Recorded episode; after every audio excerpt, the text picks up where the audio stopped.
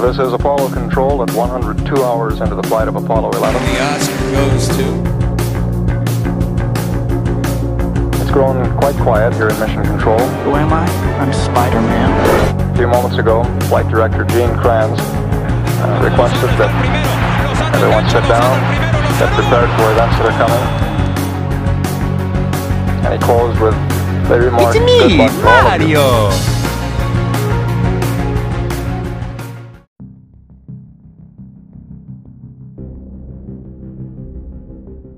Comadres y compadres del más allá. Bienvenidos a la emisión número 13. Prepárense, porque hoy tendremos maldiciones en estadios, teatros y filmaciones. Tenemos también un invitado especial, 15 recomendaciones para ver durante la semana y un delicioso giveaway. No te despegues o sufrirás las consecuencias.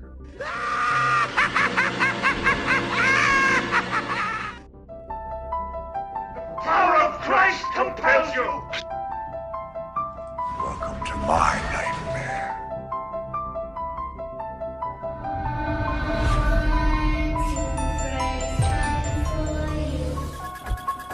And as soon as it's over, your phone rings. And what they say is, you will die in seven days.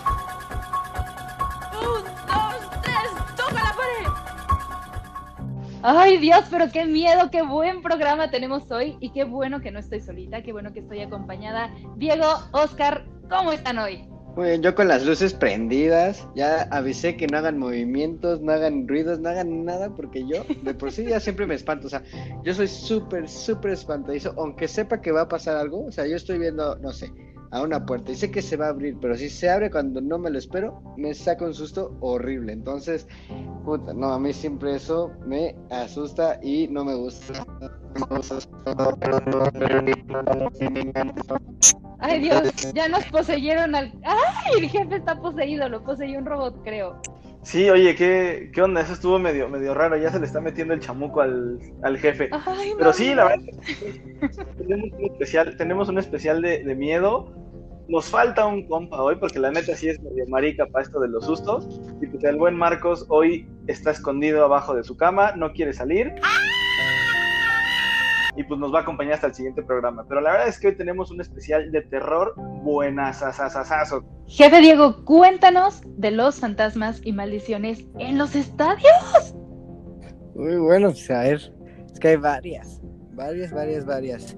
Pero mira, una que a mí se me hace como de, es por karma también. O sea, si te metes a, este tipo de como predicciones o buscas ayuda paranormal, por así decirlo, tienes que cumplir al pie de la letra. O sea, si lo vas a hacer, lo tienes que hacer bien, porque si no, te va peor. Y eso, en esta historia que les voy a contar, está comprobado es nada más y nada más que la maldición de Jujuy, que es en la época de 1983, pa- eh, 86 para el Mundial en México. Y la selección de Argentina, ¿qué hace? Pues antes de venirse a México, va a Jujuy, que es una provincia en el norte de Argentina. Y van y le piden a la Virgen que les ayudara a ganar el Mundial, con la condición de regresar a celebrarlo ahí mismo si lo ganaban. ¿Y qué pasó? Pues la Virgen cumplió y mira qué tal, Maradona se corona, levanta el grande trofeo del mundial que todos lo queremos, todo México lo desea, lo quiere, pero nunca nos llega, quedamos en el en los octavos y ahí muer- mueren nuestras esperanzas. Pero bueno, ganaron y no fueron, no regresaron a Jujuy. Literal no regresaron a Jujuy. ¿Y qué pasó? Pues no han sido campeones del mundial desde entonces. Han, han, han ganado, han llegado a la final con Messi, ya la perdieron con Alemania en 2014, como muchos de los fans se pueden acordar. Y tampoco, y fuera del mundial también les ha ido mal, ¿eh? O sea, de que llevan solo una confederaciones que fue en el 92 y dos Copas América. Pero en las Copas América llevan como cuatro subcampeonatos en los últimos seis años. Entonces, les ha ido terrible a la selección argentina. Ahí es lo que les digo. Cumple, si pides ayuda, hazlo todo, al pie de la letra. Sí, si vas a prometer, cumple, no hay de otra. Pero bueno, les tengo otras. Hay varias, varias, varias. Esta es de este jugador que es actualmente eh, del plantel de la Juventus eh, y se llama Aaron Ramsey, que muchos lo conocerán, pero tuvo una maldición de que cada vez que metía gol se moría alguien famoso, literal, o sea, coincidían. Y es alguien, por suerte no era delantero, es, es, es medio, entonces no metía gol como cada partido, o sea, no era un Messi, un Cristiano, eh, Zlatan, etcétera. No, no, no. Pero sí Era- se llevó a varios grandes, ¿no? Con Varios. sus golecitos. Sí, su maldición uno de mis amores, por cierto. Esto inició en 2011. Metió un gol en la Champions y se muere Muammar Gaddafi. Y desde entonces, sus goles han coincidido con muertes de personas como el creador de los teléfonos que tenemos muchas personas, inclu- incluidas a la comadre y a mí, un iPhone. Steve Jobs se murió el día que, que Aaron Ramsey metió un gol. Luego, también Osama Bin Laden. O sea, ese gol Nada que uno que, que no, no fue muy triste para muchas personas, que digamos, al revés, celebrado. Eh, bueno, otros fue Antonio de Nigris, que fue un mexicano ahí muy querido por algunas personas, Chabela Vargas, Paul Walker, que en la serie, bueno, en las películas de Rápidos y Furiosos, y Robin Williams, que bueno, es a mí me rompió el corazón, ¿eh? Actorazo, actorazo. Sí, creo que a más de uno. Otra historia que regresa a Argentina, que al parecer ese país está repleto de estas historias. Los gatos del Racing. Cuenta la leyenda que los aficionados del Independiente de Avellaneda, que son como el acérrimo rival, enterraron siete gatos muertos en la portería del portero. Y desde entonces el Racing vivió una época terrible, o sea, jugaban y les iba muy mal, perdían, perdían, perdían, no hacían nada, o sea, se volvieron como un, este, un Chivas actualmente, que no hace nada. Pero ¿con Eh, qué afán van a enterrar siete gatos en la portería? Pues es como los de la América las Chivas o de la América o, o de, o viceversa, ento- o sea, pero aún así yo tampoco entiendo, o sea, se me hace muy loco. o sea, ¿qué, qué, qué pasa por tu cabeza? ¿Qué hacemos? Estoy aburrido. Oye, ¿y si vamos a enterrar siete gatos muertos? Sí, ¿de dónde los sacas? Porque, híjole, o sea, No, de por sí. sí conseguir un gato, pues Al menos que sean Ay. tuyos. Que digo, aún así no está bien matarlos. Mira, sí es muy común, la verdad es que esto, esta parte como de la brujería en los estadios, de hecho hace poco, hace, ¿qué será? Como dos años o un año más o menos, se dio afuera del estadio de Rayados eh, una cruz blanca. Decían, decían que habían sido los aficionados de Tigres, fueron a hacer una cruz blanca con encerrada en un círculo, que esto era para que Rayados perdieran las finales. ¿Quién sabe? Digo, hace poco también vimos a la bruja Zulema afuera de las instalaciones del Cruz Azul, matando a un chivo y haciendo un montón de cosas. Entonces, pues esto de la brujería se da mucho también en el fútbol, ¿eh? Sí, pues sí, en- no solo en el fútbol, también de en el béisbol se, se, da y todo, pero el Racing vo- tuvo que mejorar porque buscaron los cadáveres de los gatos y sí los desenterraron. O sea, y ya el Racing medio mejoró. Pero no, no, qué, qué cañón, o sea, los buscaron y los encontraron. O sea, esta no es como una leyenda ahí urbana en Argentina, sino esto fue algo real. ¿hasta dónde puede llegar la afición por el fútbol y los deportes? ¡Qué Bueno, es que en barbaridad! Argentina es una religión, el fútbol. ¿Saben qué está más cañón? Que aquí lo buscaron. O sea, sí se lo buscaron. Pero hay veces donde no lo buscas y te pasan cosas raras.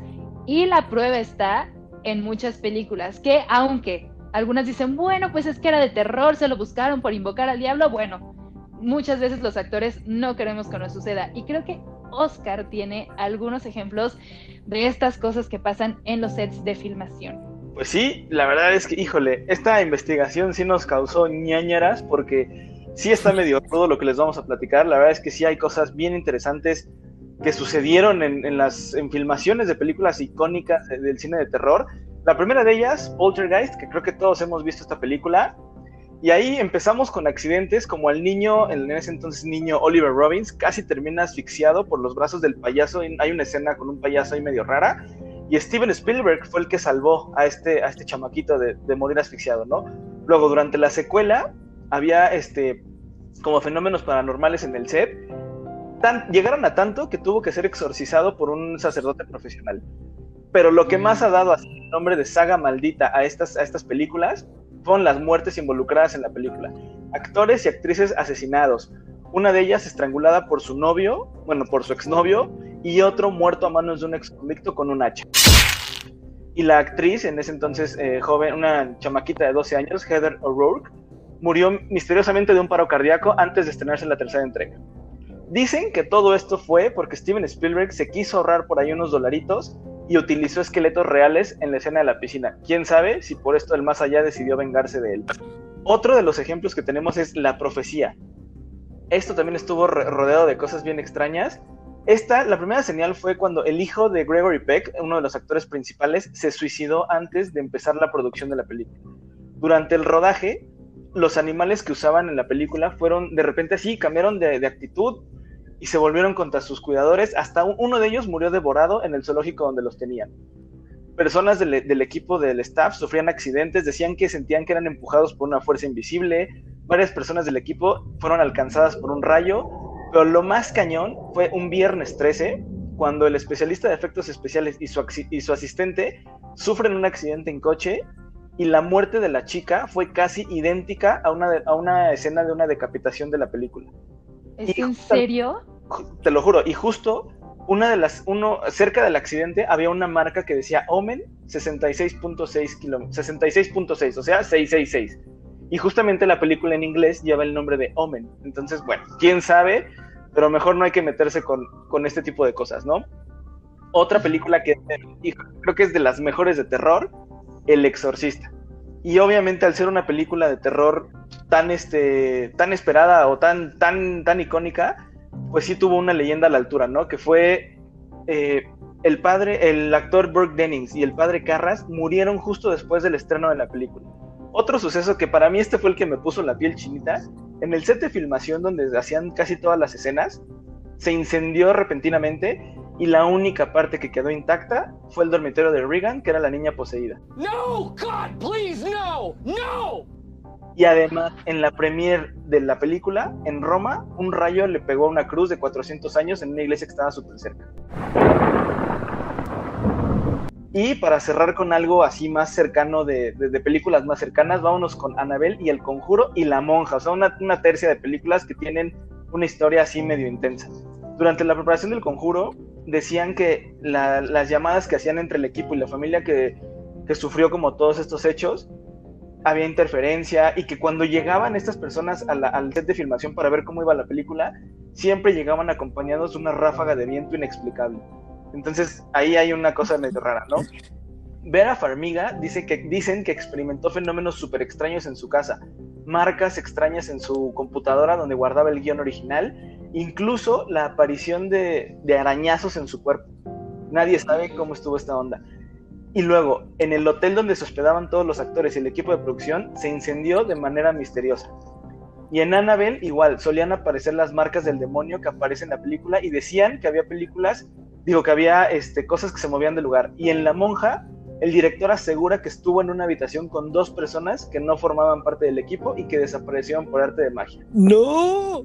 Entonces, esto la verdad es que sí es de terror, no lo sé ustedes, pero digo, la verdad, bien dicen, no hay que meterse con el diablo ni con sus amigos y a veces los directores de cine no lo logran entender y hacen este tipo de películas. Yo la verdad desde aquí ya traigo mi crucifijo porque sí está medio rudo todo este tema. Es jugarle al valiente para decir otra palabra. Es algo que pasa, es algo que pasa y se los puedo decir yo en primera persona porque soy actriz y porque he estado en teatros que han pasado cosas. Entonces, creo que podemos aprovechar y hablar de cosas que pasan en recintos artísticos, por llamarlo de alguna manera. Y quiero hablar de tres cosas, bueno, cuatro, porque al final les voy a contar una experiencia que me sucedió a mí. Pero eh, primero quiero hablar de algo que le sucede a los veladores del Palacio de Bellas Artes, luego de una obra que se dice por ahí que está medio maldita, y la tercera, una que le sucede a los técnicos. Entonces, quiero empezar con el violinista del palco número 33 en el Palacio de Bellas Artes, donde los veladores y los empleados dicen que a la medianoche se escuchan melodías de violín provenientes de este palco y que cuando suben a ver qué es, no hay nadie adentro. Dicen que se trata de un director de orquesta que siempre se subía a este palco a escuchar los ensayos y a ver desde ahí a la orquesta para ver cómo lo iba a escuchar el público y que cuando algo no marchaba a su gusto o había el más mínimo error, tocaba su violín de manera desesperada para que eh, pudiera interrumpir y dejaran de tocar las barbaridades que estaban tocando. Entonces, se dice que un día al terminar, no se sabe si una función o un ensayo, el director perdió la vida a causa de un infarto repentinamente, obviamente, en este mismo palco, y desde esa trágica noche se escuchan las melodías de su violín cuando el Palacio de Bellas Artes ya está en silencio. Ahora, vámonos con una obra que no importa si están de gira, quiénes sean los actores o en qué teatro, ya sea en la Ciudad de México o en toda la República estén, pero han ocurrido diversos fenómenos en torno a esta obra que lleva en cartelera desde 1994. Estoy hablando de la obra de La Dama de Negro, que es una obra que mm, ocurre una obra de teatro dentro de una obra de teatro, donde Arthur Cripps tiene que contar en público los sucesos que le han ocurrido y empiezan a cobrar vida estos sucesos.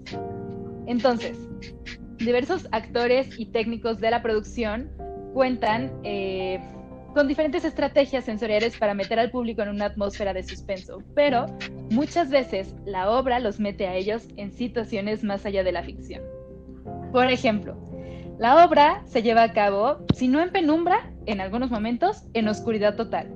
Y cuentan los actores que muchas veces sienten que chocan con alguien mientras recorren el escenario a oscuras y que cuando encienden las luces ya no hay nadie o nada con lo que pudieran haber chocado. Y obviamente esos son trazos que tienen súper ensayados, súper medidos porque pues como van a oscuras, saben exactamente cuántos pasos dar, a qué altura está qué utilería o qué cosa y muchas veces chocan con alguien y no hay nadie. También, otra de las cosas espeluznantes que pasan en esta obra es que muy seguido le preguntan a los actores que por qué el niño de la obra no sale a dar las gracias. Pero es que en esta obra no hay un niño en el elenco. Muchas veces les preguntan que por qué no sale a dar las gracias. Y lo ven claro en el escenario. Y no hay un niño en el elenco.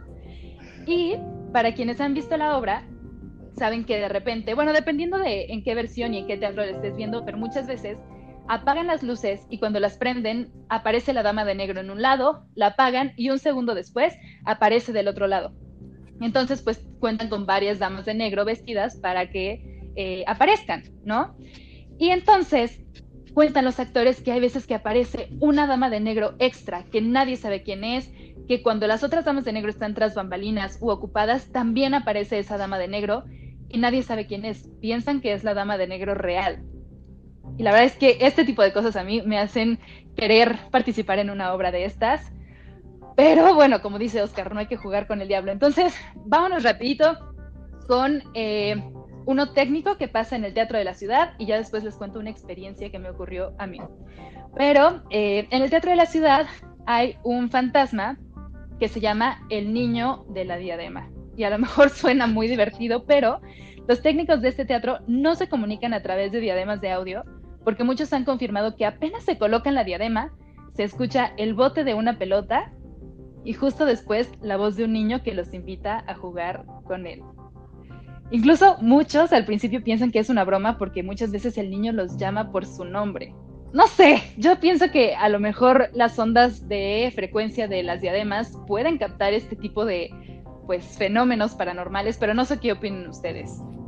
No, está cañón. O sea, neta está cañón. O sea, yo no le veo la necesidad de actuar en una película o una obra de miedo, de suspenso, de lo que sea. Yo mejor, si acaso las veo, pero ya fuera de eso, mejor no.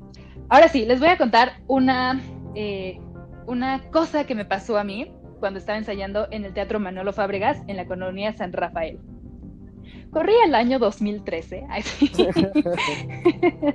y estábamos ensayando el corporal del CEA y ese día nos tocó montaje de luces. Me acuerdo perfecto que era un martes. Y para quienes no saben eh, cómo funcionan los montajes de teatro, el montaje de luces es de lo más impredecible en cuanto a tiempo. Así te puedes tardar 15 minutos. Ese día nos tardamos poquito más de 12 horas. Porque llegamos al teatro a la una de la tarde y terminamos de grabar como a las de grabar, bueno, sí, de grabar las luces, como a las dos y media de la mañana. Y en ese entonces yo no tenía coche y nadie de mis compañeros vivía por mi casa, como para poder compartir un Uber. Entonces, como no sabíamos a qué hora íbamos a terminar, mis papás me dijeron que cuando acabara, pues que les llamara.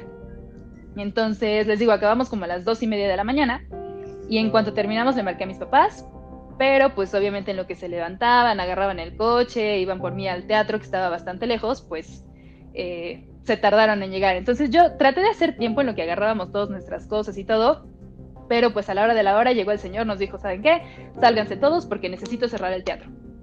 Entonces voy saliendo del teatro y, me, o sea, más bien me salí del teatro, pero como estaba muy solo y muy oscuro, pues me dio miedo porque hashtag CDMX mujer y eh, entonces me regresé al hall y el señor que estaba abriendo, bueno, al señor le dije, oiga, ¿me puedo quedar aquí adentro en lo que llegan mis papás? Me dijo, pues sí. Total, que, o sea, bueno, sí, me dijo, te puedes quedar aquí y este, así me acompañas en lo que barro.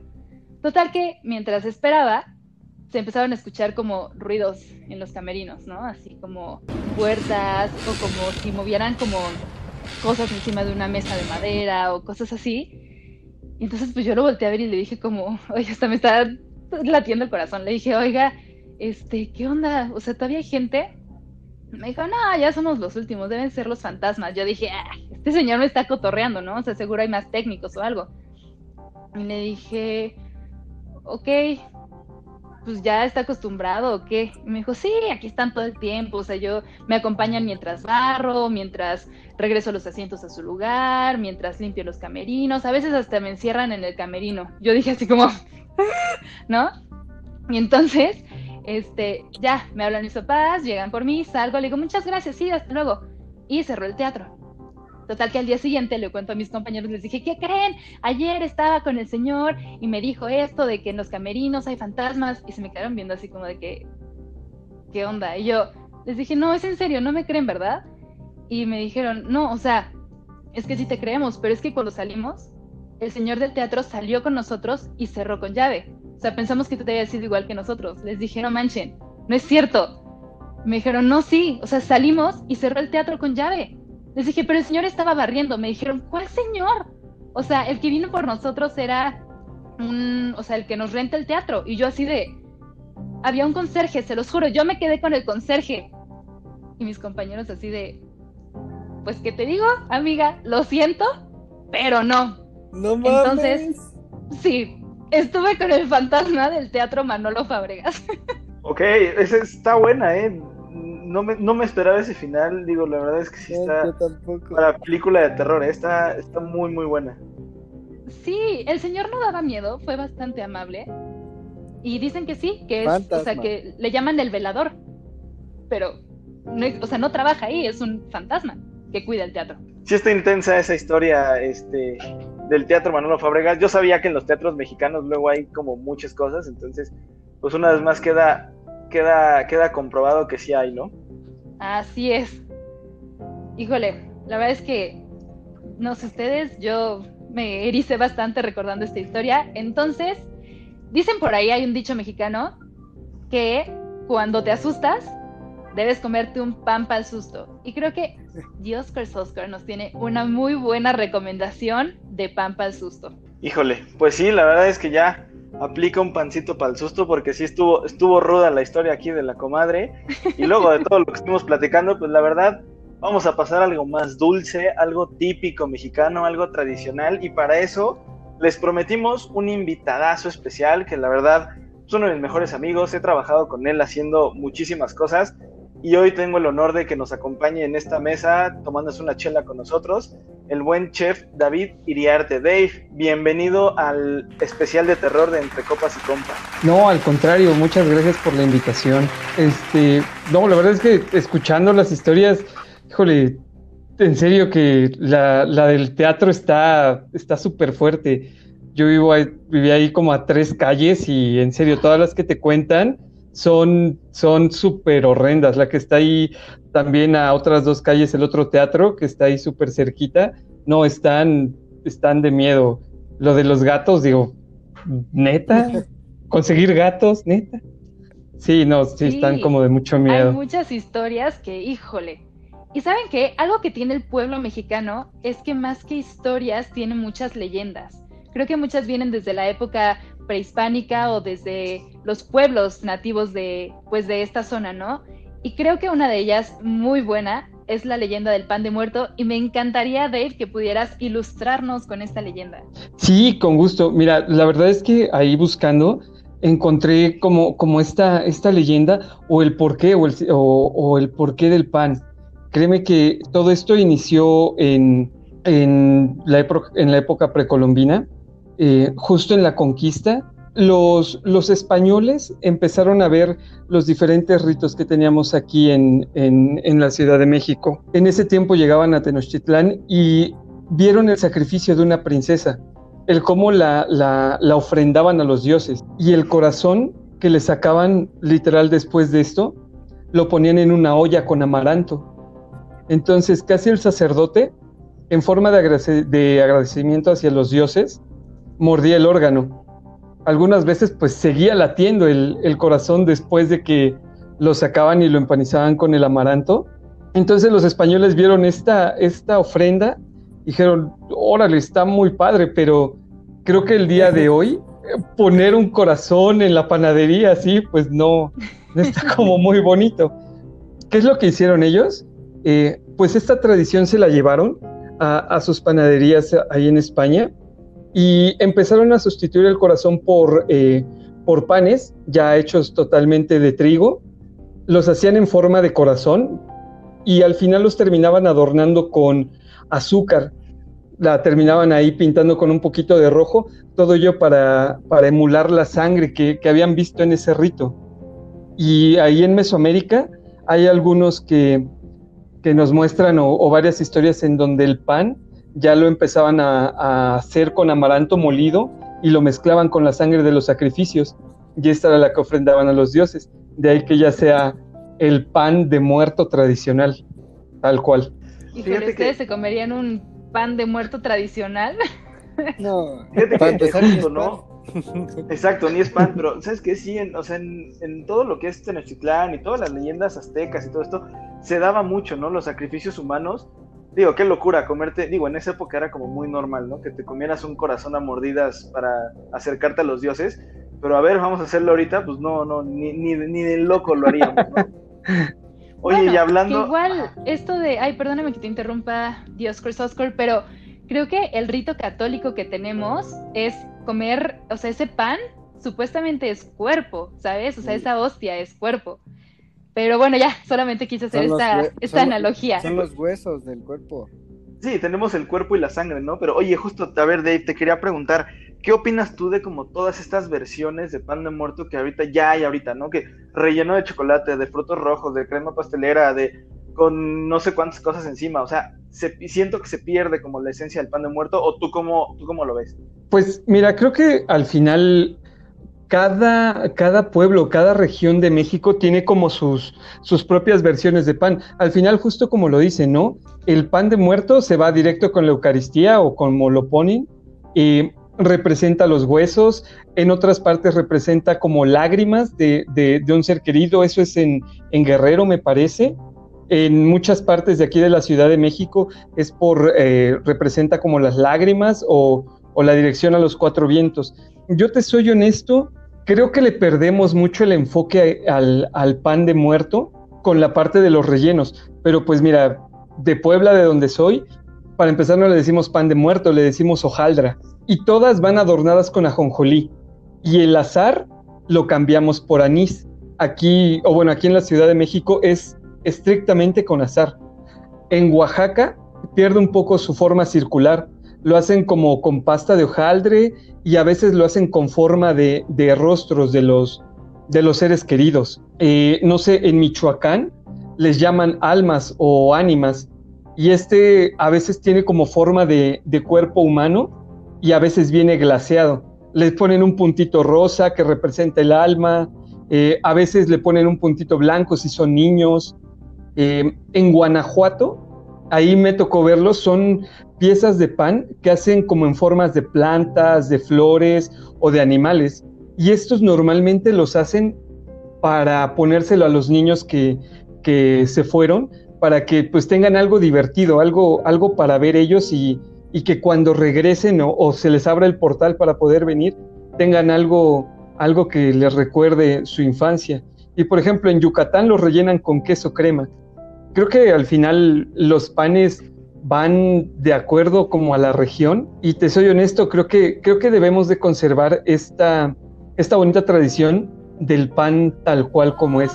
Está bien la inventada, ¿no? A veces hasta la muerta, la rosca muerta o, así, pero creo que creo que nuestra tradición es muy bonita y, y algo que es eso, es seguirla conservando yo estoy de acuerdo cuando se pierde el enfoque, sobre todo aquí en la Ciudad de México, que se inventan hasta ya las hamburguesas de concha, que la abren y le ponen algo. es como, ya, no, por favor, no. O sea, los capitalinos tenemos una pésima fama en todo el país porque hacemos que la torta de chilaquiles, que la torta tan. Digo que a mí me gustan las, esas dos tortas, pero a lo, a lo, que voy es de que ya inventan cualquier cosa. O sea, cualquier cosa, algo salado con algo dulce, algo dulce con algo dulce que jamás, o sea, no se te ocurre de combinar esas dos cosas, ¿no? Ya nos falta cal cereal le echen una concha o un pan de muerto. Pues que ya existe, ¿no? Cereal de pan de muerto. Yo lo compré. Ya, no me gustó tanto, pero ya existe. Oye, Dave, platícanos, ¿cómo es para ti siendo chef estas, esta fecha de pues pan de muerto? O sea, ¿desde cuándo empiezas? Que digo, ya sabemos que muchos venden desde julio, pero tú, como chef, ¿cuándo empieza tu carga fuerte y cuándo termina? ¿O cómo lo vives? Pues te soy honesto, la mayor parte del tiempo iniciamos como a mediados de octubre, por ahí del 14, 15, empezamos haciendo pan de muerto. Todo esto porque, eh, honestamente, la mercadotecnia y la globalización de, promociones que, que, meten muchas veces en centros comerciales, como dices, llegamos en junio y hay pan de muerto, llegamos en septiembre y hay roscas, entonces esa es la parte que a nosotros lejos de respetar como, como el tiempo y las temporadas que las vivimos, a veces tenemos que adelantarnos un poco. Te soy honesto, la temporada más fuerte que tenemos es del 30 al 1. Yo creo que ese es el último día en donde a lo mejor la gente sigue comprando pan, pero al menos en ese fin de semana o en ese entre semana es cuando más, más tenemos para, para el pan, para justo estarlo haciendo. Te soy honesto, la carga sí se vuelve un poquito fuerte porque este pan, desde que lo haces hay que dejarlo reposando un día antes para que el pan genere esa parte esponjosita, esa miga que tiene, hay que dejarla reposar un día antes. Se impregne el sabor, se impregne eh, el azar, las naranjas, todo lo que le vamos poniendo. Y después cuando lo haces, tienes que dejar que se forme una costrita para poder pegar los huesos. Si no, te juro, al momento de hornear, todos los huesos se terminan yendo, pero literal al inframundo. Ya no los tienes pegados ahí. Literal. Entonces. Se nos van al Mictlán. Exacto, ya pasan al Mictlán y ya. Escatlipoca dice: Véngase a su reino, chavo. sí, la verdad. A mí ya se me está antojando cañón un pan de muerto con chocolate. Híjole, estoy que ya no puedo. Entonces, ¿qué les parece si, Dave, nos dices dónde podemos encontrarte para eh, también después hablar de la dinámica del giveaway que tenemos contigo? Y nos seguimos con el top 15 de películas para esta semana, verlas con panecito de muerto. ¿Dónde podemos encontrarte? Sí, en Instagram me encuentran como Dave-Iriarte y en Facebook así tal cual como Dave Iriarte para lo que gusten, recetas, reseñas, apoyo visual, lo que quieran, aquí estamos. Perfecto, qué rico. Entonces, ahora sí, vámonos al top 15 de películas para ver durante esta semana y esperen el giveaway al final del programa. Pues sí, efectivamente, yo ya tengo listas mis palomitas y mi refresco, porque digo, a mí la verdad me choca un poquito que me espanten en las películas, pero el día de hoy se merece una oportunidad este top 15. Vamos a hablar de películas clásicas, películas un poquito más modernas y películas alusivas al Día de Muertos, pero yo voy a empezar con las clásicas de terror y la número 15 es nada más y nada menos que Halloween. ¿Quién no sufrió con esta película y la música que le metían de intro? Que creo que hasta la fecha el que la escucha se le ponen los, los, nervios de punta, ¿no?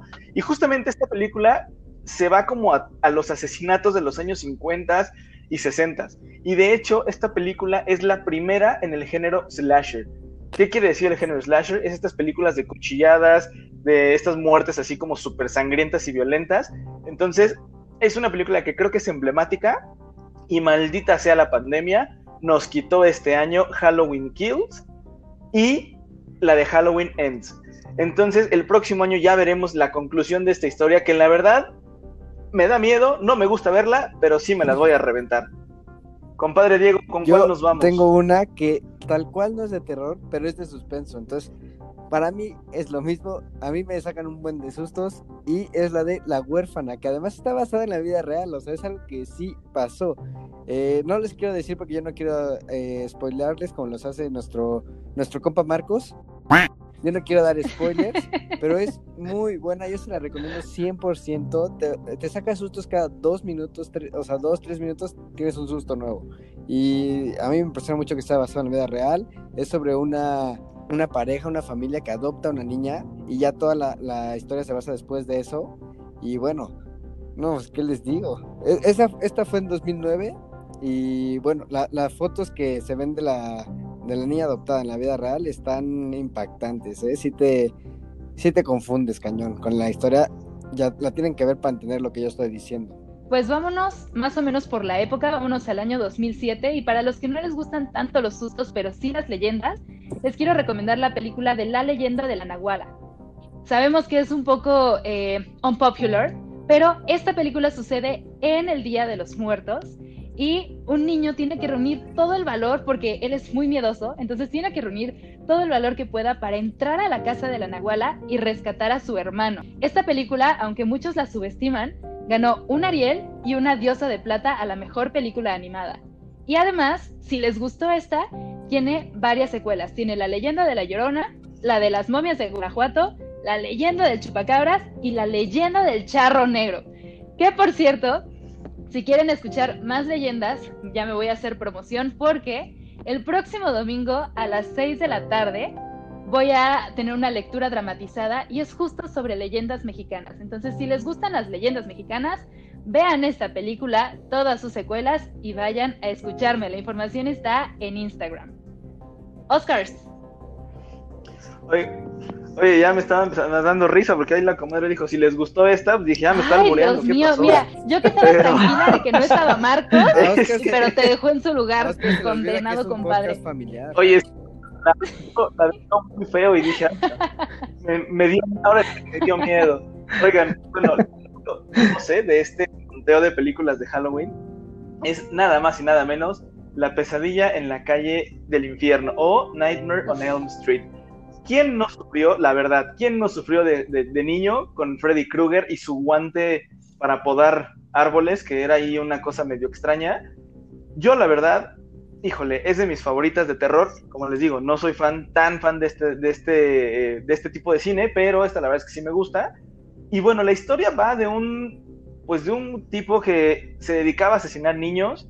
Eh, los padres lo, lo encuentran lo queman vivo con gasolina en, un cuarto de calderas y después Freddy Krueger, 13 años después, regresa para vengarse de los adultos, asesinando a sus hijos adolescentes.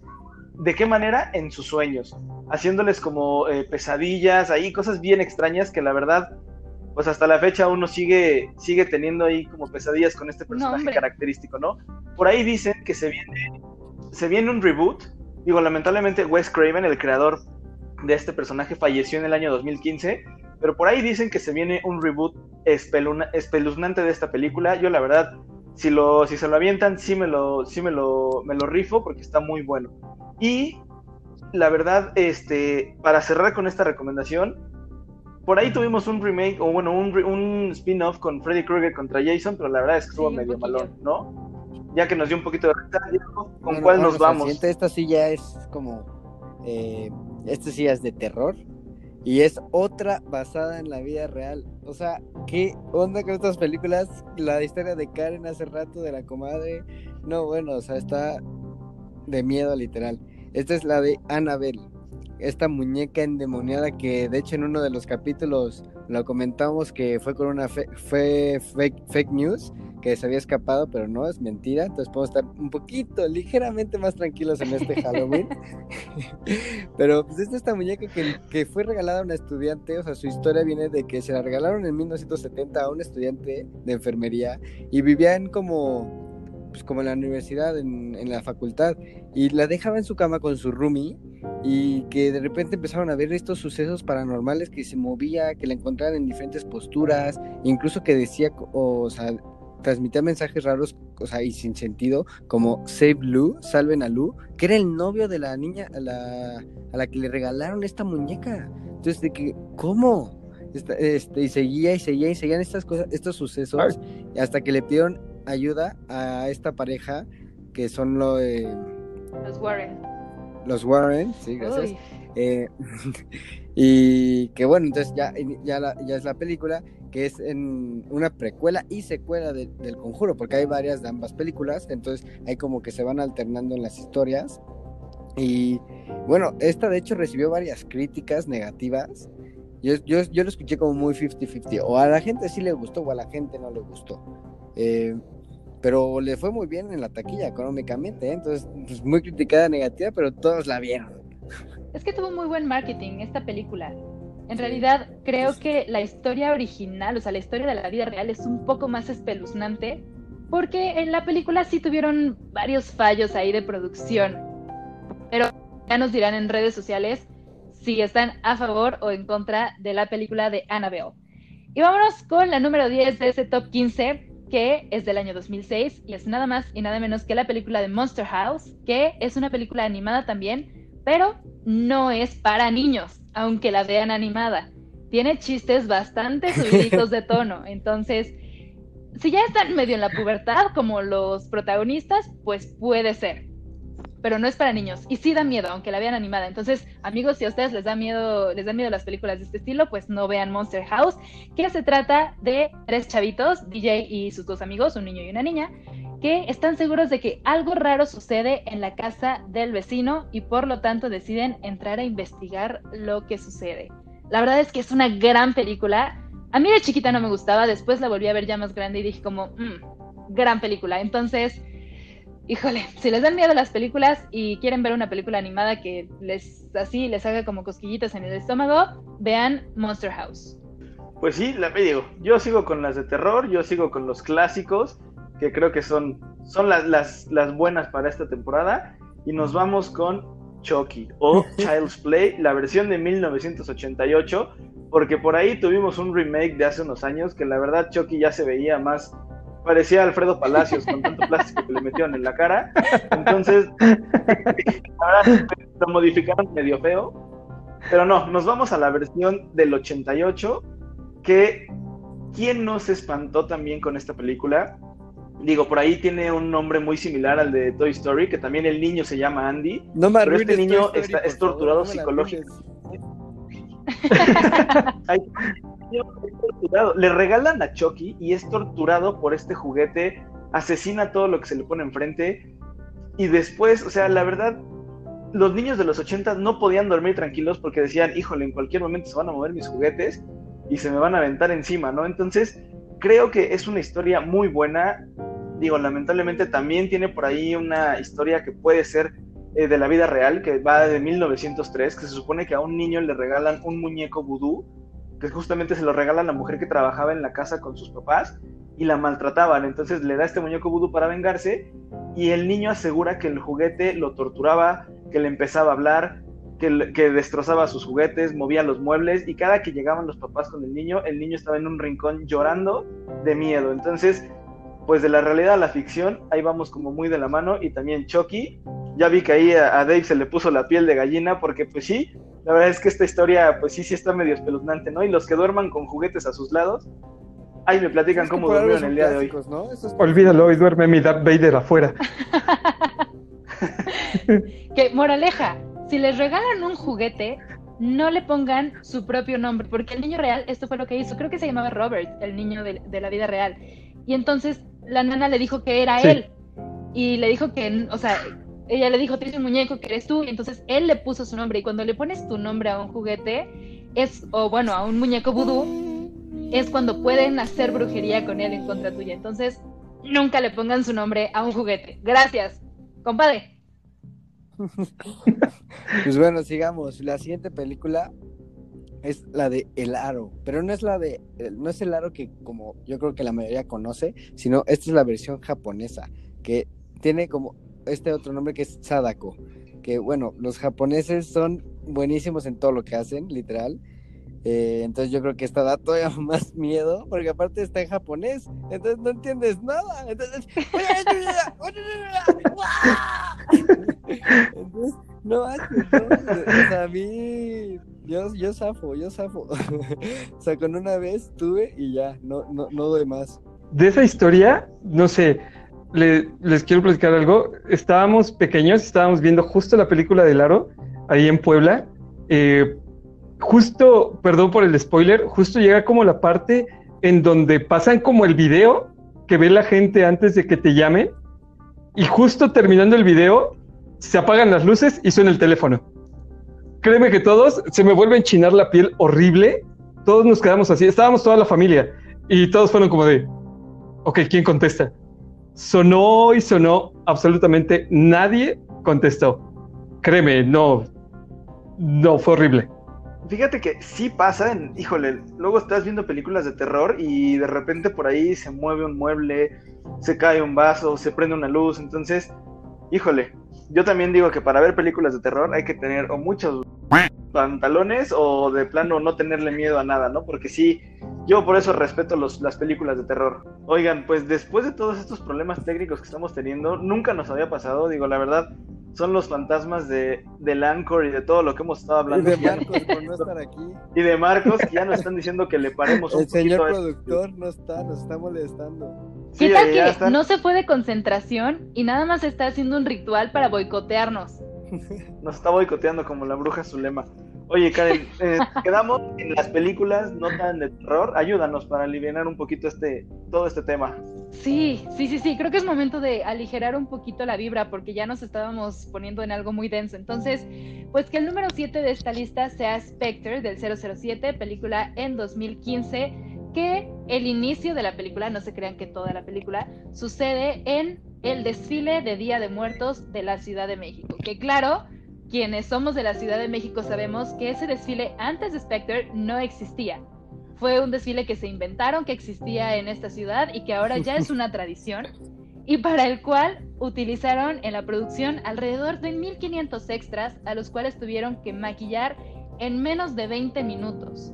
Entonces, sabemos que la Ciudad de México es bastante caótica y que no pueden mantener cerrado el centro de la ciudad por tanto tiempo y que necesitan permisos especiales para meter tanta gente y hasta un helicóptero para la película. Y entonces, pues estos señores de la película Spectre se rifaron para darnos una tradición que antes no existía. De hecho, justo ahí te va un, un comentario interesante de esta película de Spectre. Que sí, efectivamente, como tú lo dices, después de esto nace el desfile de Día de Muertos, que justamente por la maldita pandemia este año no se va a poder realizar. Pero el dato curioso es, cuando hicieron la filmación de Spectre, el gobierno de la Ciudad de México quería demandar a la productora de la película por más de 6 millones de dólares por daños, según esto, al pavimento y algunos edificios emblemáticos del centro histórico. Cosa No, que fue bueno. Sí, cura. Cosa que fue falsa porque todo lo que hicieron esto, obviamente son productoras de Hollywood, saben perfectamente con lo que se están metiendo. Los sets que hicieron y lo que explotaron, porque explotaron por ahí un edificio de la calle 20 de noviembre, si no me equivoco, todo esto fue preparado. Pero el gobierno de la Ciudad de México insistió en que dañaron eh, los edificios y las banquetas y les querían cobrar más de 6 millones de dólares.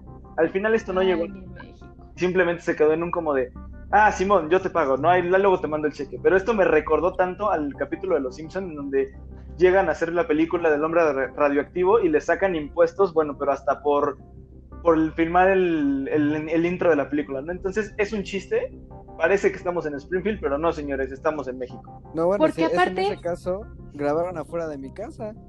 Me hubieran avisado, yo salí ahí como un extra, porque las calles afuera de mi casa están horribles. que justamente es hasta tontos porque este desfile que salió en la película antojó a mucha gente para venir a visitar la Ciudad de México. Decían como, wow, yo quiero ver ese desfile, yo quiero ir a México, quiero ver esa tradición, vámonos. Y aumentó el turismo gracias a esta película. Entonces, híjole, esos 6 millones, bueno, qué coraje. Oscar, cambiamos de tema. Vámonos a otro clásico de terror, un clasicazo, que de hecho ya platicamos de esta película, de todo lo que pasó en la filmación de esta película. Estamos hablando de Poltergeist. ¿Quién no miedo? Y yo me, yo me incluyo en este grupo de personas. A mí me daba terror y me sigue dando terror la estática en las televisiones y en el radio.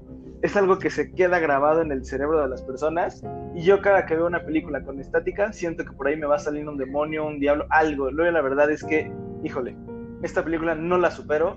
La actuación de esta niña que lamentablemente fallece a los 12 años fue espectacular, ¿no? Y, la verdad es que todas las escenas que tiene de terror esta película, obviamente, o sea, obviamente dirigidas por el gran Steven Spielberg, pues bueno, es calidad, ¿no?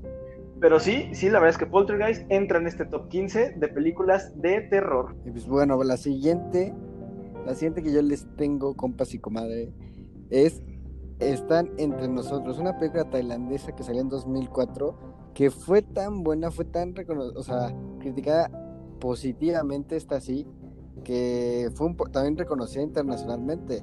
Eh, aunque no sé por qué, pero tardó en llegar a, otros países. En Estados Unidos llegó hasta el 2005 y al parecer también estuvo tan buena que los estadounidenses dijeron, ¿sabes qué? Hagamos nuestra propia versión. Y en 2008 lanzaron la suya. Ya ven cómo a los gringos no les gusta tomar protagonismo de las cosas, ¿no? Es, es raro de ellos que lo hagan, pero bueno. Y, y en México, de hecho, llegó hasta el 2006. Entonces, de que se tardó dos años en llegar a, a nuestro bonito país. Y pues bueno, esta película, puta, también los asiáticos, o sea, otro país asiático haciéndose notar en las películas de terror. Eh, trata de un fotógrafo con su novia que después de atropellar a una mujer, deben de enfrentarla como el enojo de la venganza de este espíritu. Entonces es como esa como pelea constante entre el fotógrafo contra el espíritu y bueno, muy, muy, muy buena esta película. Yo les quiero recomendar como número 4 de este top 15 una película de 1982 que también es un clásico, pero no del terror, sino un clásico de la historia del cine. Y se las recomiendo porque justamente sucede en el Día de Brujas, es decir, Halloween, y también es dirigida por mi gallo Steven Spielberg. Estoy hablando nada más y nada menos que de E.T., el extraterrestre. Y por si no la han visto así como de puro churro, es de un niño que conoce a un extraterrestre que necesita ayuda para volver a su casa, básicamente. Y hay eh, dos cosillas que quiero decir al respecto. Una, los premios que tiene, que son Oscar a Mejor Banda Sonora, Mejor Sonido, Mejor Edición de Sonido y Mejores Efectos Visuales. Tiene un Globo de Oro a Mejor Película Dramática y una medalla del Círculo de Escritores Cinematográficos, que es un premio español, a Mejor Película Extranjera. Y el segundo dato que quiero decir es justamente una escena que sucede en Halloween, que a mí me parece de lo más tierno, que es cuando E.T. ve a un niño disfrazado de Yoda y lo saluda porque se le hace conocido por ser un extraterrestre tierno. Me encanta esa escena, me encanta E.T. Y es una película que no se pueden perder, es de mis favoritas de Steven Spielberg y del cine en general. Me, me, me encanta. Podría hablar de E.T. toda la vida. Gracias. por... se acabó. Este, pues justo en E.T. vemos una Drew Barrymore súper chiquita, tierna, increíble. Creo que una niña. Sí, hasta acá el chef Dave está mandando besos al aire porque, pues sí, ¿no? ¿Quién no se enamoró de Drew Barrymore en ese película? Vivo enamorado de ella. Tuvimos la fortuna de conocerla nosotros ahí en nuestra, en nuestra trabajo en algún punto y la verdad es que es una señora muy guapa, digo, ya señora. Entonces, muy, muy guapa.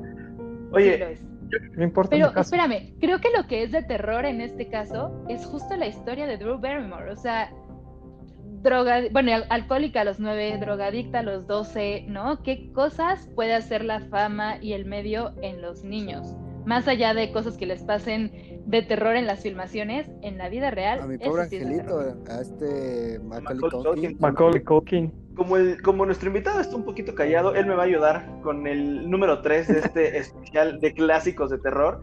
Y vamos a hablar nada más y nada menos del exorcista, que ya platicamos un poquito de lo que pasó durante la filmación, la premiere, todo ese tipo de cosas, pero justamente, ¿no? Como la comadre ya está ahí haciendo el soundtrack, esta canción. Creo que, creo que canciones, películas de terror tenemos Halloween y la del exorcista, que son canciones que escuchas y sabes que algo malo va a pasar. No sé tú, ¿qué, opinión nos puedes dar de esta película del exorcista? Dice que no, que porque eh, le dio miedo. Nah, ya, ya regresó, dijo que siempre sí. No, te juro, es, es- es lo de lo de los poltergeist con los celulares o el celular vudú está con todo porque vamos, venimos. Te, te soy bien honesto, eh, justo lo que platicas del, del exorcista, yo hasta la fecha, si no la veo acompañado, no la veo. eh. Y te soy honesto, la uno la he visto y siempre es por pedazos y hay un punto en donde digo, sale, Ay. gracias. Y me voy. Ya, ya, sí, no, hay- hay- eh, no sé, esa parte siempre me da como mucha cosa, como las posesiones y, y ver a una niña a esa edad como en ese plan, no, no, no puedo. Y luego las, las secuelas que le siguieron, también no. Que también No, la no película puedo. del exorcista tiene bastantes historias macabras en el set. Mu- la muerte del actor que hacía al padre fue prácticamente igual que en la película, apariciones, se caían lámparas, Sí. pasaban cosas terribles en el set. También podríamos contarles de eso en Instagram o en alguna parte porque, híjole, también está bastante maldita esa, esa Justo, historia. ¿no? Eh, la verdad, vamos a decirlo, El Exorcista hasta la fecha, hoy 2020, sigue siendo lo mejor de terror que hay en el planeta. Creo que no hay película que se compare a este, gen- a este tipo de filme y la verdad, ha tenido parodias, ha tenido remakes, ha tenido un buen de cosas y por ahí se está cocinando un reboot. Parece ser que para el 2021 o 2022. Entonces, con nueva tecnología, agárrense, porque hasta la piel se me puso chinita. Se viene un exorcista remasterizado brutal. Imagínate el 4K. 4K, el, el el en vómito. 3D. No, pues bueno, va a estar, va a estar rudísimo. No, Oye, compadre Diego, ¿con cuál cierras tú tu top 5, de, bueno, tu top 15 de películas modernas? Pues bueno, esta ya la hemos comentado, esta secuela, y es la de El Conjuro 2, que bueno, no, no se puede todas, pero lo voy a hacer. Ya- le recomendamos toda la secuela. O sea, dije la 2 porque considero que puede ser la mejor de ellas, pero toda la secuela, o sea, neta, son muy, muy buenas películas. Se quedan abajo, o sea, solo un escalón abajo del Exorcista, yo creo. Este, pero son muy buenas. Como les habíamos comentado, es de esta pareja, la, la pareja Warren. Y bueno, la, la 2 se tardó tres años des- este, desde la primera, pero pues bueno, ahora en, esta, en este caso, en esta película, la pareja tiene que ir hasta- al Reino Unido a ayudar a esta familia. Y también le- fue un exitazo enorme, recaudó 320 millones en todo el mundo, entonces, pues bueno, eh, peliculón, recomendadísima y toda la secuela también. Yo voy a cerrar el top 15 y mi top 5 de películas que suceden alrededor de Halloween y Día de Muertos con la gran, gran, gran película que es Coco de 2017. Esta película trata de Miguel, que es un niño que sueña con ser músico, pero en su familia está prohibida la música, como en muchas familias mexicanas, por cierto. Pero Miguel, en su intento por lograr su sueño, accidentalmente termina en el mundo de los muertos, relatando de manera visual y muy atractiva la tradición de Día de Muertos y la cultura mexicana. Y les platico, los creadores y desarrolladores de esta película pasaron tres años viviendo en México, yendo a iglesias, mercados, pueblitos, pueblotes, ciudades, viviendo en casitas, en casas normales, casas de campo, para obviamente poder retratar de la mejor manera la cultura mexicana y la forma de vivir. De hecho, la película se llama Coco y la abuelita se llama Coco porque descubrieron que muchas abuelitas en México, incluida la mía, se llaman Coco. Entonces, esto fue un boom porque todos conocemos una Coco y muchos tenemos una abuelita Coco, ¿no? Lo malo de esta película fue que opacó a una película que iba a salir ese mismo año que se llamaba Día de Muertos y era una película mexicana, también animada, y se tuvieron que pelear el nombre. De hecho, esta película Día de Muertos le dijo a Pixar, oye, a ver, ¿cómo que quieres eh, hacer mercancía, una tradición mexicana? No le puedes poner Día de Muertos. Y Pixar dijo, no, no, no, esa no es mi intención, por eso le cambiamos el nombre. Pero pues Día de Muertos tuvo que estrenar mucho después que Coco, porque sí, arrasó. Incluso en China, o sea, tuvo un impacto a nivel mundial impresionante, pero en China la iban a prohibir porque el tema de la muerte allá es muy, eh, no tabú, pero es como muy especial y es sagrado y, no se puede hablar de la muerte en cualquier manera. Entonces dijeron, ¿saben qué? No, una película para niños que trate de la muerte, bye. Le dijeron, échale un ojito, amigo, tú vela y ya me dices qué te parece. Y cuando la vieron dijeron, esta película tiene que ser vista por todos los chinos y hasta le dieron incluso más tiempo en taquilla del que habían pensado en darle. Entonces, yo cierro con Coco, pero también les recomiendo que vean la película de Día de Muertos porque pues es producción mexicana y vale también muchísimo la pena. Oye, totalmente de acuerdo contigo. Creo que Coco refleja completamente a la familia mexicana. Esta familia luchona que empieza con un negocio chiquito y después se vuelven, empiezan a generar sus ganancias y que trabajan en un pueblito y además, seamos sinceros, hablando de tradiciones mexicanas, creo que somos el único país del mundo que celebra la muerte con tantos colores, con tantos aromas, con tantos sabores. Digo, acá el chef nos podrá decir, ¿no? Pero creo que somos el único país que de verdad, el Día de Muertos, hace tanta comida para las personas que ya no están. Entonces, la verdad creo que es algo bien bonito, que es una tradición que creo que nunca debe morir. Y a la fecha, todos tenemos que tener siempre una ofrenda, ¿no? Creo que al que no se le salió una lágrima en coco, tiene corazón de piedra. Sí, totalmente. Aparte, como mencionas, México es un país que tiene una tradición única. Una vez estaba viendo el programa de Replay y entonces sacan así de que, aunque usted no lo crea, hay un país donde celebran a los muertos, donde les hacen comida, donde... Y yo dije, ah, ahí yo vivo, porque les parecía increíble nuestra tradición. Y sí, somos muy coloridos. De hecho, la película retrata tan bien a la cultura mexicana que los americanos tienen la idea de que nuestras piñatas son burritos de colores. Si se fijan bien en la película de Coco, de repente van pasando por el pueblo y de repente salen piñatas de Mike Wazowski, de Buzz Lightyear, y tú dirás, ay, son guiños de Pixar. No, claro que no, las piñatas en México son de figuritas de tus héroes favoritos, ¿no? Entonces, hasta en eso, los colores, las luces. Cuando llegan a la ciudad de los muertos, la ciudad de los muertos empieza con construcciones prehispánicas que terminan en edificios modernos. Entonces está perfectamente realizada esta película, vale totalmente la pena. Sí, totalmente, muy bien hecha la película y de hecho México es muy querido a nivel mundial por justo nuestras culturas. Entonces está increíble la verdad, o sea, es como fue un halago, bueno, yo lo veo como un halago de Pixar a México está increíble. Definitivamente. Oigan, y pues hablando de tradiciones, de pan de muerto, de celebrar a la muerte, el chef Dave y yo les tenemos por ahí una sorpresa de un giveaway.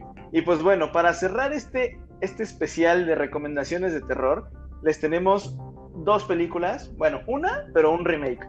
La primera es It. ¿Quién no odia a ese payaso? Este payaso que es historia real, es un payaso que realmente se comía a los niños y la verdad, ¿a cuántos de ustedes no les daba miedo meterse a bañar y que les saliera un payaso por la coladera? Todo que aquí levantaron la mano. Confirmo. Por ahí, sí, ¿no? Por ahí la verdad es que eso da miedo a cualquier edad que tengas. Y luego, digo, por ahí salió un remake, un reboot medio extraño, medio, pues, yo la vi y me dio miedo, pero porque yo soy recollón para esto. Pero la verdad es que a los que les gusta el terror, dicen que el remake de It está malísimo. No sé, digo yo la verdad, a mí, sí me, a mí, a mí sí me dio miedo, ¿para qué les miento? Pero pues ustedes lo podrán decir, ¿no? ¿Les gustó o no les gustó el remake de Digo, ya hay dos, la 1 y la 2. A mí la 2, eh, creo que tiene un poquito más de acción y ya no se me hizo tanto de miedo, se me hizo así como más película palomera, como de acción ahí con buenos actores, porque la verdad sí tiene muy buen cast. Pero la, la, primera, ustedes me dirán. La primera estuvo buenísima. Yo la primera vez que la vi, ni siquiera la pude acabar. Literal, yo no la pude acabar la tuvimos que apagar, así, la, la vi con un amigo y así que los dos típicos haciéndonos como los, los matches así que aguantamos todo, así que quién es el primero que dice que ya mejor ya no, y hasta no sé cómo se vio, pero los dos lo dijimos así como, Mejor ahí la dejamos, ¿no? Está aburrida, sí, está aburrida, pero obviamente no era porque estaba Oye, ya estaban abrazando muriéndonos. Sí, güey, no. Fíjense que a mí el remake no me dio miedo. No sé si porque ya la vi más grande, o sea, ya no era niña, entonces no me sentía un blanco potencial para el payaso, o sea, no me iba a salir a mí de la coladera porque ya no me podía comer porque yo ya era grande, ¿no? Entonces, o no sé si de verdad estaba mala y no me dio miedo, pero pues no.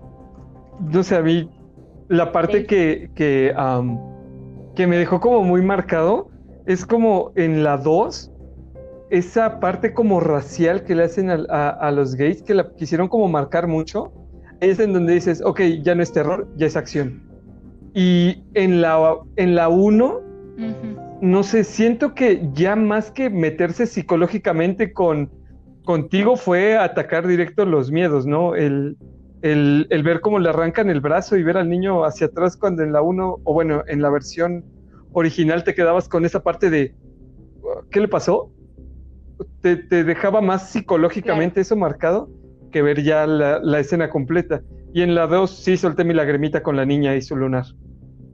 Se me hizo muy triste. ¿Sí? Yo creo que a Marcos la 1 sí lo dejó bastante marcado porque yo creo que a la fecha no se va. No, no se va. Sí, aprovechando que no está.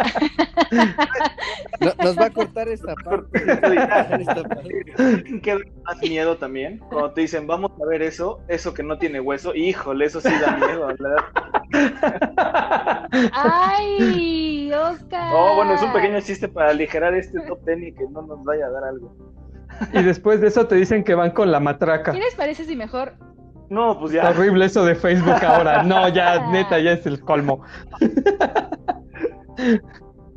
Para, para aligerar y hablar de otras cosas que no sean terror, pero sí alusivas a la noche de Halloween, que por cierto, este año tenemos luna llena y un fenómeno llamado luna azul el 31 de octubre. Entonces, si creen en eso de las vibras y la brujería, pues protéjanse porque ese fin de semana, ese día en específico, la cosa de las energías y la brujería viene fuerte. Pero bueno, vamos a hablar de las cosas que suceden no solamente en el Día de Brujas, sino en el mundo de las brujas y los magos de Harry Potter. Vamos a empezar con el 31 de octubre de 1492, que es la primera vez que se menciona esta fecha en los libros, y fue la muerte de Sir Nicholas de Memsey, que es el fantasma de Gryffindor, mejor conocido como Nick, casi decapitado.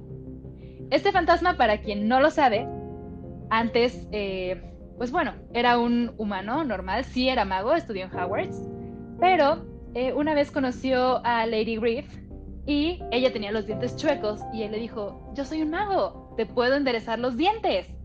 Y a la hora que le quiso enderezar los dientes, en lugar de enderezárselos, hizo que le salieran colmillos y por eso lo condenaron a muerte. Para su mala suerte, porque este era un personaje con bastante mala suerte, el metal con el que afilaban el hacha, con el que lo iban a decapitar, se perdió y el verdugo dijo, ah, pues, ¿qué puede pasar? Lo mato así. Y nada, que tuvieron que hacerle 45 cortes para poderlo matar y no lo pudieron decapitar del todo. Quedó pegadito a una pequeña parte de su cuello y por eso es casi decapitado. No logró ser un fantasma decapitado por culpa del verdugo que no quiso afilar su hacha. Bueno, no pudo, no encontró el metal. Luego, la siguiente fecha importante es el 31 de octubre de 1981, que es cuando nace la leyenda del niño que vivió. Ese día, Lord Voldemort trata de matar a los Potter y primero mata a James Potter, que le dice, no, por favor, no nos mates, mátame a mí, pero no a mi esposa. Y dice, ah, ok, te mato a ti. Pum, Avada Kedavra, bye. Lo mata. Y luego Lily, bueno, Voldemort, todo bueno, el señor oscuro y el señor tenebroso le dice, ok, te doy la oportunidad de no matarte si te unes a mi equipo. Y ella le dice, ah, ah, ¿quién me crees? Y dice, ah, no, bueno, pues te mato. La intenta matar, pero primero quiere hacerla sufrir matando a Harry y ella obviamente con esta fuerza superpoderosa que es el amor, protege a Harry. Así es. Y no se puede morir. Muere ella. pero Lord Voldemort pierde sus poderes y desaparece durante muchísimos años. Y esto trae consigo el fin de la Primera Guerra Mágica.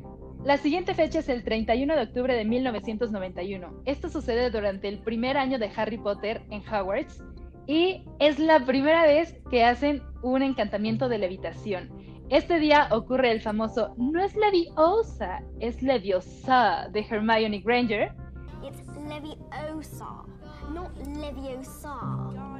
Y también ese día es la primera vez en la saga que Ron hace llorar a Hermione, que no fue solamente una, fueron varias.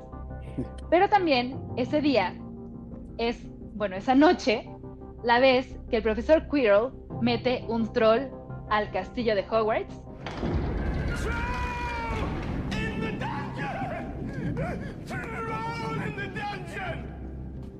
Y esto hace que Hermione, Harry y Ron se vuelvan mejores amigos, porque al principio del libro se llevan pésimo, se odian entre niños y niña, por decirlo así, y cuando ellos salvan a Hermione del troll en el baño de niñas, ella los defiende diciendo que fue su culpa y entonces se vuelven amigos. También esa es la primera vez que sospechan de Snape, que creen que él es el malo de toda la saga, porque Fluffy, el perro del tercer piso, lo mordió cuando él trató de ir a defender la piedra filosofal. El siguiente año, en 1992, se cumplen 500 años de la casi decapitación de Sir Nick, que fue lo que les platicé hace ratito, y ocurre una de mis partes favoritas de la saga, que es la fiesta de cumpleaños de muerte de este personaje. Es una descripción increíble, los que han podido leer los libros, es algo que no sale en la película, pero describen un pasillo súper tétrico, lleno de velas, comida asquerosa, partes del cuerpo, gusanos, porque obviamente los muertos no comen comida de humano. Que de hecho hasta Snape lo hace, lo hace eh, notar cuando dicen, ajá, ustedes fueron a la fiesta de un fantasma y, o sea, en lugar de venir al gran comedor, o sea, ¿por qué no comieron aquí, no? ¿Por qué comieron, por qué decidieron ir a esa fiesta? Porque justamente sospechan de ellos cuando van regresando de la fiesta de Sir Nick, encuentran a la gata del señor Filch, la señora Norris, petrificada, encuentran todo un charco de agua y una pared que tiene la leyenda de que la Cámara de los Secretos ha sido abierta y que deben temer los enemigos del heredero de Slytherin. Eso sucede en el libro número 2. Y ya nada más faltan dos fechas importantes en los libros de Harry Potter.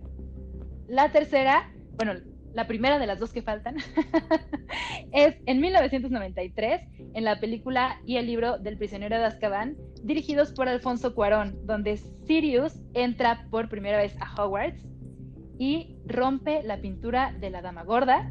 Obviamente el castillo enloquece, se vuelven locos, todo el mundo dice como, ¿qué onda? Ya entró el prisionero de Azkaban, nos va a matar a todos. Y entonces los mandan a todos a dormir al comedor. Y hay un dato curioso que les quiero platicar. En esta escena ponen a todos en sleeping bags en el comedor y Harry estaba, bueno, el actor que hace a Harry, que es Daniel, estaba enamorado de una extra que salía en las películas. Y justo para esta escena la pusieron a dormir al lado de él. Entonces él, pues todo nervioso, grabando junto a ella. Y los actores que hacen los personajes de Dumbledore y de Severus Snape le pusieron a Daniel un cojín pedorro adentro de su sleeping. Entonces están grabando la escena y todo mundo en silencio. Y cuando ellos están pasando por ahí, con un botoncito a control remoto, activaron los en el sleeping de Harry. Entonces, obviamente todos creían que era él y el crush de él pues también decía como, o sea, ¿qué onda? Daniel es un pedorro. Pobrecito Harry. Es el protagonista de la película. Yo pensé que ibas a decir que le habían le había dado su expeliarmus o algo así a la chava, pero mira, está está cool la historia. Por ahí, oye, Ay, Dios, pues es que, contigo? pues es que uno no sabe acá cómo va. Pero está, está interesante la historia, ¿eh? está cool. Qué bueno que hagan ese tipo de bromas. Tenía que ser un mexicano dirigiendo. Hablando totalmente, ¿no? ¿Qué, qué Totalmente. mexicano no se la pasa haciendo bromas y haciendo cosas de doble sentido? Oigan, y justamente hablando de esta película de Harry Potter, el prisionero de Azkaban, muy, muy, muy poca gente lo notó, pero tiene la influencia mexicana de las ofrendas y de los dulces típicos mexicanos. Tenemos una escena que se ve el gran comedor lleno de comida, como todas las películas de Harry, pero si, si, lo, si lo ven detenidamente, encontramos calaveritas de chocolate, calaveritas de amaranto, dulces típicos mexicanos, estos como dulces de piloncillo con nuez alrededor. O sea, la verdad es que se ve la influencia de Alfonso Parón y este tipo de cosas hacen que las tradiciones mexicanas lleguen todavía a mucho más personas, ¿no? Qué padre, la verdad es que es increíble cuando México está presente en alguna cuestión extranjera. A mí me encanta. Y ya para dejarlos en paz con esto de Harry Potter, perdonen mi Potterheadez, el último libro donde se menciona la fecha del 31 de octubre, bueno, se menciona más adelante porque se regresa a, eh, a lo del fin de la Guerra Mágica, cuando mueren los padres de Harry, pero bueno, cronológicamente, la última fecha mencionada es en 1994 y creo que a lo mejor les voy a cambiar un poco la perspectiva de esta escena, pero este día Freddy y George cruzan la línea del cáliz de fuego, esta línea que Dumbledore había puesto como protección para que solamente los mayores de edad pudieran poner su nombre en el cáliz. Freddy y George, los gemelos Weasley, se toman una poción envejecedora para eh, pues querer engañar al cáliz y poder meter su nombre y participar en el torneo de los tres magos. Pero les sale mal porque Dumbledore no es ningún tonto, los expulsa y se vuelven viejitos. Hasta ahí todo va bien. Hay por ahí una teoría que a mí me rompe el corazón porque pues sabemos que al final uno de los gemelos muere.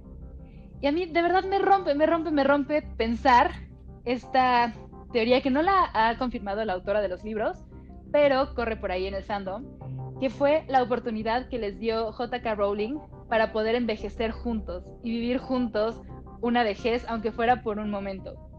De verdad, a mí me da muchísimas ganas de llorar pensar en esto porque pues Fred y George, des- o sea, ay, no, no, no, no puedo, no puodo ni pensar en esto, me dan ganas de llorar. ¿Escucharon el crash? Fue mi corazón. Pero imagínense. Pues sí, sí.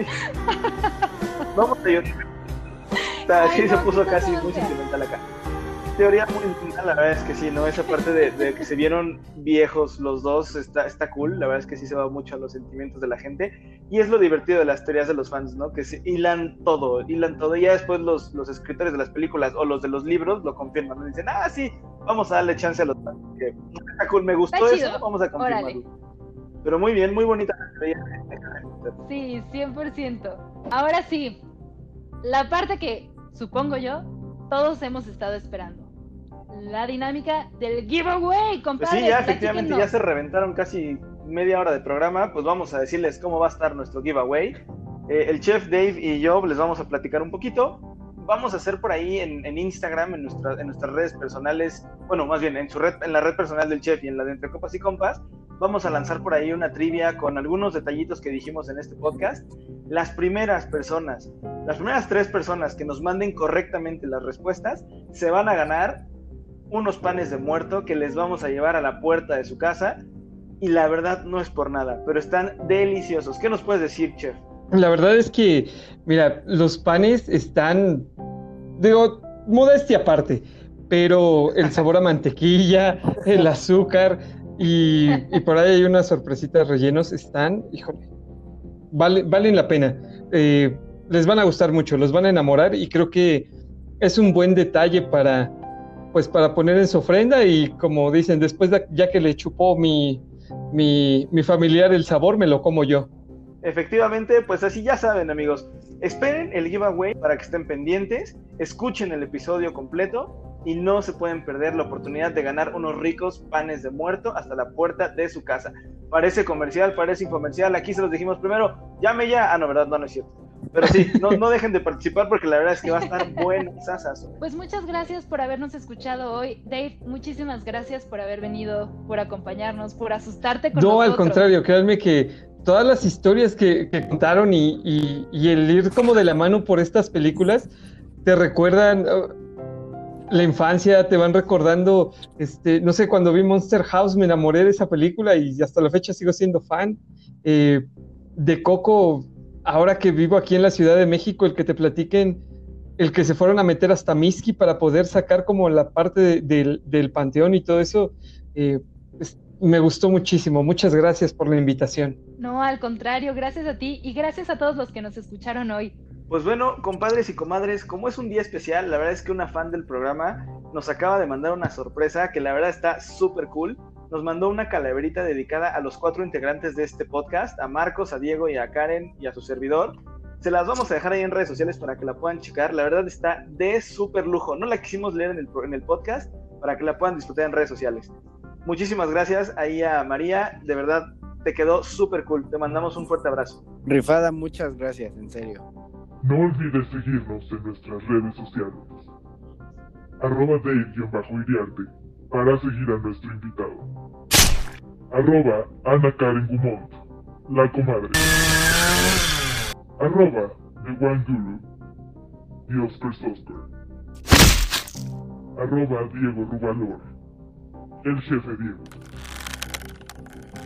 A tu Marcos lo sigues como arroba Marcos Azul y Oro. Y puedes seguirnos en nuestro Instagram, arroba entre copas y compas.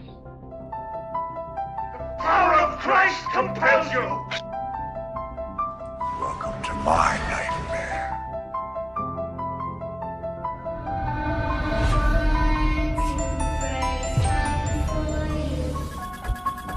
And as soon as it's over, your phone rings. And what they say is, you will die in seven days.